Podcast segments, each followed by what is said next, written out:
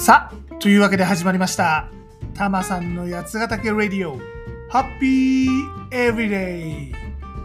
この番組は八ヶ岳南麓でハッピーに暮らしているたまさんが、八ヶ岳暮らしの魅力、地方移住やワーケーションについて、そして日頃考えているよもやまな話をダラダラとする、そんな番組でございます。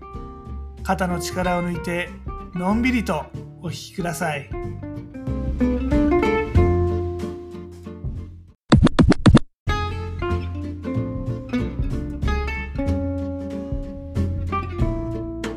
今回はタマさん IT 業界の友人にたくさん会ってきたよというお話です。でね、久しぶりにね。会ってみるとね、結構みんなね、それぞれのセカンドライフを考え始めてるんだよねって、まあそんなお話でございます。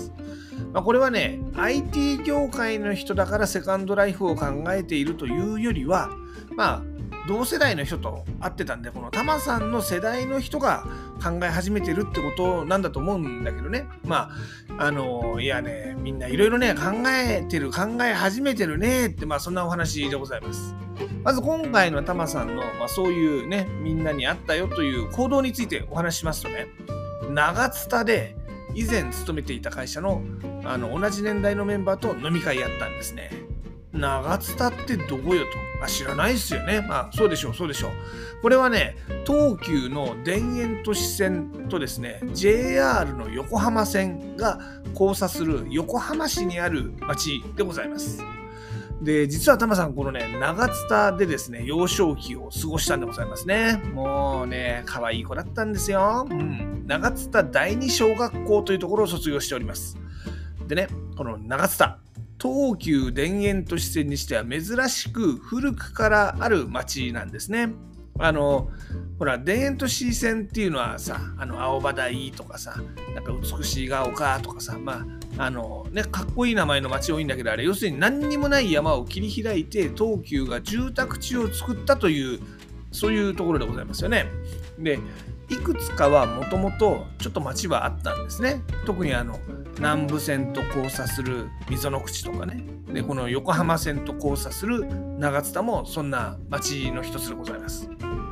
でも、長津田そこまで栄えてるわけじゃないんですね。その溝の口とかほど大きい町じゃない。なんたってね、駅に一番近いところにある金融機関はね、これね、農協ですからね。JA 横浜ですから。もうね、古い町なだけで栄えてる町なんじゃないんですね。でもまあ、そんな長津田もね、今再開発の波がありまして、タワマンとかも建っております。はい。で、そんな長津田にですね、この吉田類の居酒屋放浪記、ご存知ですか？あの吉田類という人がですね、もういろんな下町の居酒屋を転々として、いいお店を紹介する、そのそんな番組があるんですけど、なんとね、この長津田にですね、その番組に登場した居酒屋があるらしいということで、行ってみることにしたんですね。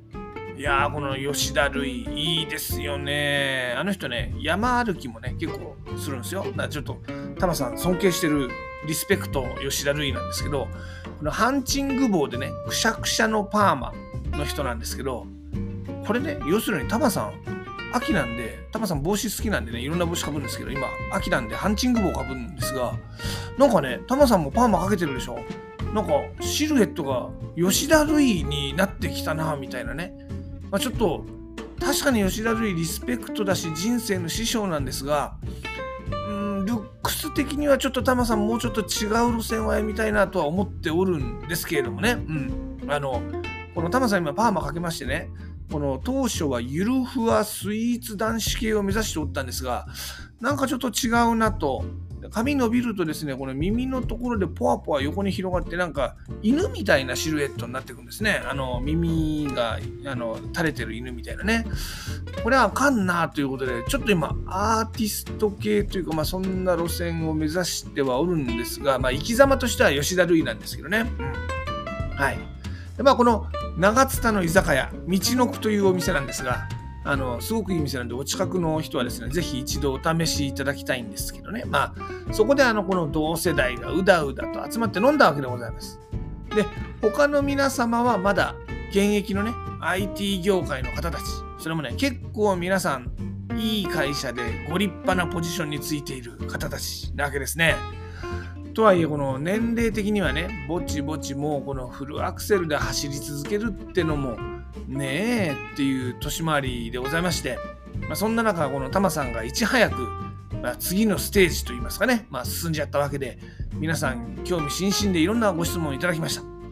でまあ、今回はそのタマさんがどうしてる何してるっていう話はこの番組でもねいつも話してるんでそうじゃなくて他のみんながどんなセカンドライフ目指してるのかなっていうお話でございます。はい。まあね、大体みんなね、ちょい田舎で暮らしたい、もしくは田舎と二拠点生活をしたいというのは口を揃えておりましたね。まあ、と言うてもね、これが世の中のマジョリティってわけじゃなくて、タマさんと一緒に飲みに行くような人だから似たようなこの思考性の人が集まったのかなとは思いますけどね。あの共通点としてはですね、今回一緒に飲んだ人はですね、みんな首都圏の郊外の出身なんですね。神奈川とかその辺り。これね、不思議なんだけど、あの、高校とか大学まで地方にいて上京して都心に暮らしてるっていう人なんかは、やっぱこの都心がいい、都心で暮らしたいっていう人多い、なんかそんな気するんですよ。この聞いてみるとね、いやもう田舎はさ、なんか子供の頃住んでたけどもういいよと、やっぱこの都会がいいんだよっていう人が多いのかなって思うんです。で一方でこの郊外で育った人っていうのはもともと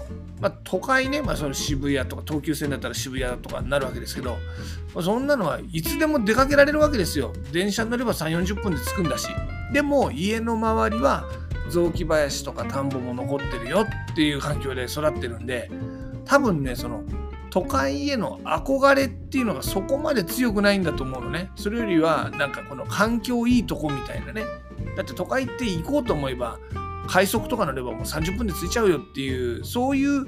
この経験がなんかこの感覚を分けるんじゃないのかななんてちょっと思ったりするんだよね。でじゃあ田舎どんな田舎に住みたいですかというのはこれね人の趣味によって違うんですね。当たり前ですけど。海釣りが好きな人は三浦海岸とか伊豆とか、まあ、そういう海のあるところで暮らしたいとそう言ってるしまあ、登山とかハイキングとか好きな人は、まあ、山のあるところで暮らしたいと言ってると、まあ、そんな感じでございました。で、この田舎暮らしね、引退後なのか、現役のうちから2拠点生活を始めたいか。まあ、それは、あの、それぞれありましたけれども、別荘欲しいなとか、引っ越したいなとかありましたけど、まあ、タマさんの周りでは、この田舎をメインにする、そんな生活をしたいと思ってる人が多かったですね。でまあセカンドライフって別にこの暮らす場所だけじゃないですよね。例えばこの早めにリタイアするのとか仕事あるんだったらいつまでも働きたいよとか、まあ、この企業副業ねちょっとあのもう一つお財布も持っておきたいよねとか、まあ、いわゆるこのお金とか仕事っていうものもですねあのセカンドライフ大事なアジェンダでございますよね。これはね結構皆さんまちまちでした。いわゆる雇用延長とかも含めて65歳。もうね外資系でもねあの大きい会社になると、まあ、ちゃんとそういう雇用延長とか制度ありますんでね。まずあのこの業界で働いていきたいなとかっていう人もいればまあ長くても60までかなと、まあ、多分ね60からもう年金もらっても株式配当と年金でなんとかなるんじゃないかなって思ってる人もいればまあ、長く働こうかなとは思ってるけど、まあ、外資系の IT なんてね、まあ、いつ突然クビになるかも分かんないですから副業というかね投資なのか副業なのか分かんないけど何にせよ副収入を作んなきゃねって思ってる人とかね、まあ、そんな感じで意見はまちまちでございました。このね仕事はさておきとしてねお金に関するお話ってなかなか率直な話をする率直な話を聞くってなかなかあんまり機会ないじゃないですか。だってほら人によって当然その年収も違うだろうしね。お金の話って難しいのよ。お金たくさんもらってるんだって話してもなんかちょっと嫌味っぽくなっちゃうしお金あんまり持ってないんだよねって話してもなんかしんみりしちゃうしね。でもあのお互いにこれ外資 IT 企業で、まあ、管理職やってるそういう仲間同士なんで、まあ、ぶっちゃけ大体、まあ、年収もこんくらいなんだろうなっていうのはお互い想像がついてるわけですよ。あのこの業界転職も多い業界なんで、まあ、いろんな会社の給与大体想像ついたりねあのオファーもらったりとかもしますからね。あとね外資系のこの IT 企業はですね RSU という、まあ、ストックオプションみたいなもんなんですけど要するに株をボーナスとしてもらうことが多いんですね。この海外の株っていうのは結構配当の比率が高いもんですからこの株 RSU これもねこの結構資産形成に役立つんですね。だあの RSU だけじゃなくて確定拠出型年金とかが充実してる会社も多いんで、まあ、引退後もある程度、まあ、収入が目処がつく。まあ、そんな人も多いんじゃないかなと思います。でとはいえそれだけじゃ足りない。ね。あの生活レベル維持しようと思うとそれだけじゃ足りないんでそこを副業とか投資とかで補っていければいいなというねその起業とか副業をするっつってもですねこの起業して一本足打法でねもうこれだけで家族の生活費全部稼がなきゃっていうこの悲壮感ある起業というよりはあのなんていうの自己実現みたいな感じでやりたいっていうそんな感じの人が多いのかなと思ってます。ねもうみんなねあの毎日ね数字のプレッシャーとかねもう forecast forecast forecast review review review ね people management なんか跳ね上がったやつがいたりとかね、まあ、あの上司も海外にいると超クソめんどくせえとかね。まあいろいろこの外資系の管理職はしんどいんでございますわ。だからまあできればそろそろねアーリリタイアしながらお金もでも他にもちょっと稼ぎたいなっていう人案外多いんじゃないかなと思います。今回一緒に飲んだ連中もそうでございましたけど。はい。だってさ考えてみ？人生ってさ人生を楽しむためにね働いてるはずじゃないですか。もうだったらねそのしんどいんだったらねもう今仕事を辞めてもちろん生活できないと困るんだけどどんくらいの生活になるんだろうとこれね一度ねフィナンシャルプランナーとかとね調べた方がいいっすよ。でねなんとかなりそうだったらもうとっとと人生楽しんじゃう方がハッピーなんじゃないのとタマさんは思いますよ。うん。ただタマさんから大事なアドバイスを一つ住民税次の年にやってくるはい、これいい句ですからもう一度言いますよ。住民税、次の年にやってくる。はい。これね、外資系の年収ね、まあ結構いい給料、皆さんもらってるわけですが、これからね、フリーランス、まあ特にね、企業当初っていうのはあんまり売り上げないわけですわ。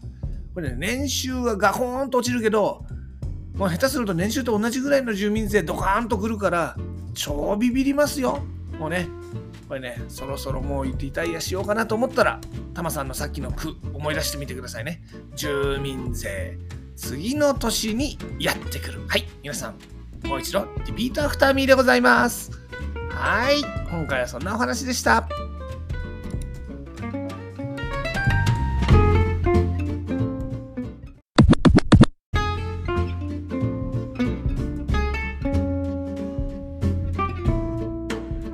さて、タマさん、八ヶ岳で新しい自分に出会うプログラム、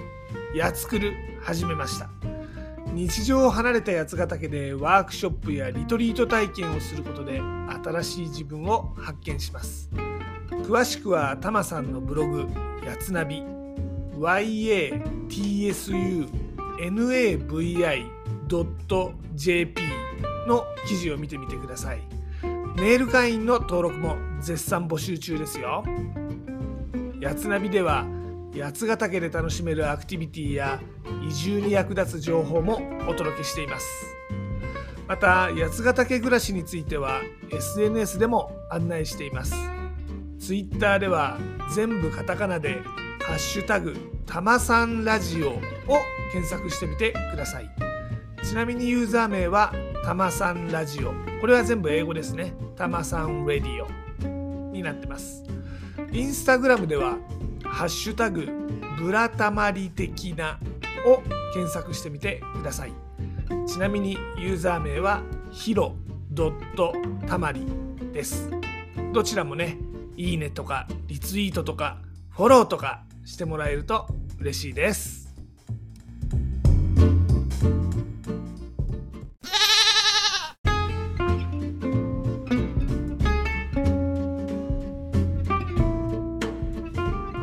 今回のエンディングテーマですが「潮騒のメモリー」をお届けします。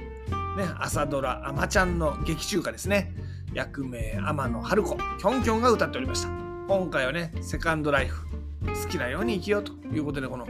あまちゃんのね自由奔放な生き方いいお話でしたね。しかも今回お金の話もしましたでしょ？この歌ねお金に関する歌詞も入ってるんです。ジョニーに伝えて1000円返して。はいここでございますね。うん。でまあ例によって僕はジャスラックに参加してるわけではないので番組の中でこの曲をお届けすることはできません。なのでご自身で番組の後で配信サービスとかでこの曲を聴いてみてください。でもちょっとだけお手伝いさせていただきます。アレクサ潮騒のメモリーかけて。ではごきげんようまた次回。